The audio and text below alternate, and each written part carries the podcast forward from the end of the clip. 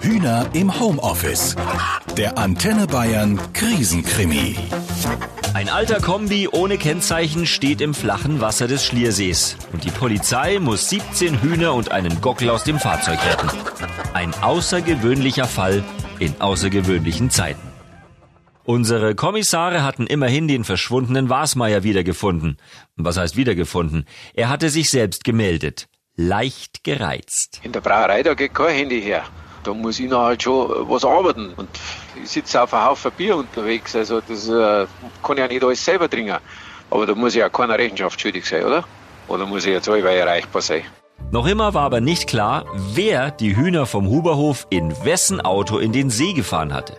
Gemeinsam schlenderten unsere Ermittler durch Fischhausen zum Campingplatz Murmeltiermulde. Ihre Chefin, Frau Assenbauer, hatte die beiden gerade telefonisch zu diesem Spaziergang, äh, sagen wir, motiviert. Schütterhofer. Sagt mal, ihr zwei, wisst ihr eigentlich, wie ich da stehe? Ihr Haumtaucher.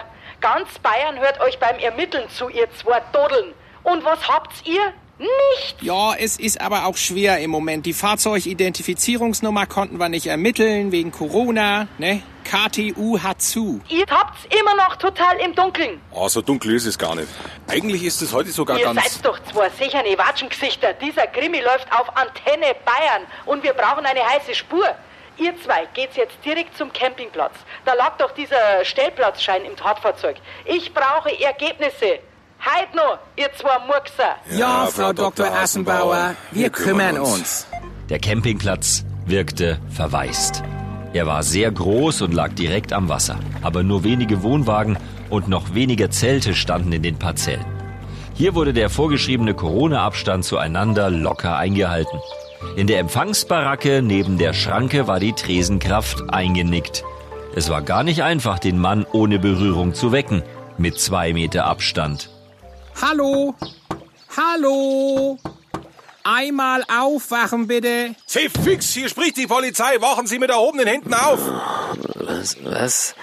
Wieso? Äh, Oh, äh, servus. Ich hab nichts gemacht. Äh, Was ist los? Wir brauchen nur eine Auskunft. Wem gehört denn Stellplatz 227? Ist der im Moment belegt?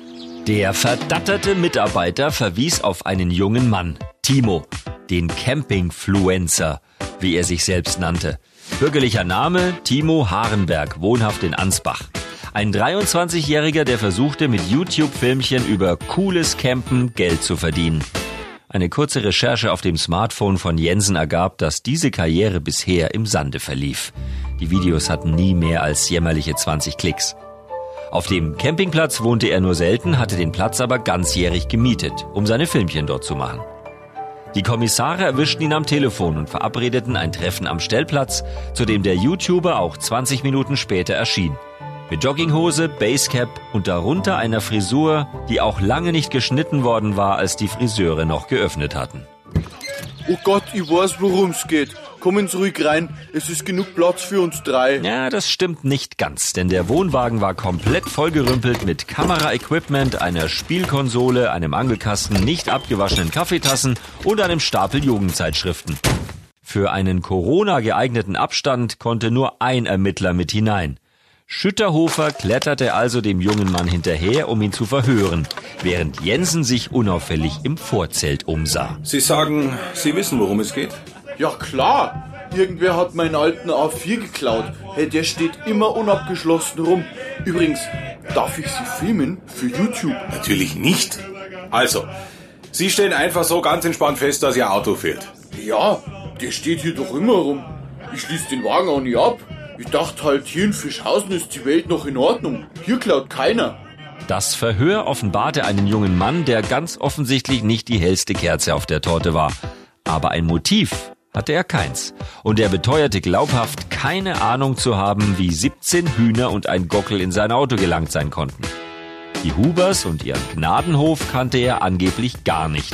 Seufzend beendete Schütterhofer sein Verhör und kletterte ins Freie, wo Jensen nervös auf ihn wartete. Du, das ist echt irre. Du glaubst nicht, was ich im Vorzelt unter so einer Plane drunter gefunden habe. Eier. Nichts als Eier. Geschätzt waren das 70 bis 80 Pakete. Mit dem stimmt doch was nicht, mit dem Typ. Da bin ich mir sicher. Jetzt geht's langsam ans Eingemachte. Ein YouTuber mit Eiern sagt, sein Auto wurde geklaut. Oder tut er nur so blöd? Wer sonst könnte es gestohlen haben? Das hören wir morgen um dieselbe Zeit. Schickt uns eure Vorschläge auf antenne.de.